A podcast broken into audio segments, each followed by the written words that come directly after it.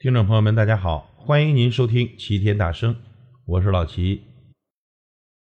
北宋大文豪苏东坡到大相国寺拜访他的好友佛印和尚，恰值佛印外出，苏东坡就在禅房住下，无意中看到墙壁上留有一首佛印题的诗，其诗云：“酒色财气四堵墙，人人都在里面藏，谁能跳出圈外头，不活百岁寿也长。”这苏东坡看后呢，另有所思，就提起笔来，在佛印的诗旁边合了一首。他写的是：“饮酒不醉是英豪，恋色不迷最为高。不义之财不可取，有气不生气自消。”写完，苏东坡次日就离去了。又一日，宋神宗在王安石的陪同下来到大相国寺游览，他们看到了佛印和苏东坡的题诗，感到颇为有趣。神宗就对王安石说：“爱卿，你何不也合上一首？”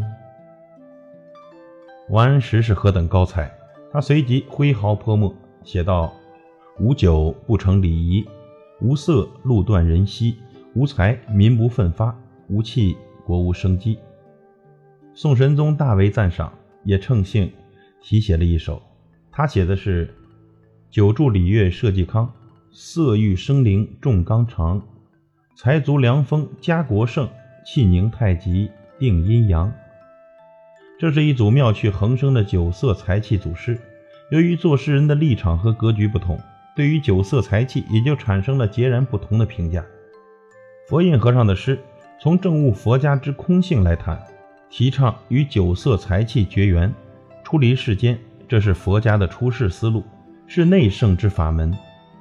苏东坡的诗强调对待酒色财气，关键是把握一个度，是中庸之道，是从儒家个人修身方面来讲，也属于内圣之法。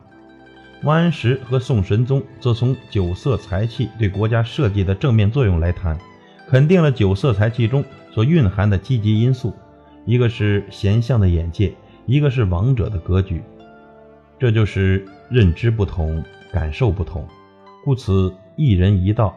诚不欺我，所以世间万事万物没有对错，只是我们的角度不同，结果也就不同。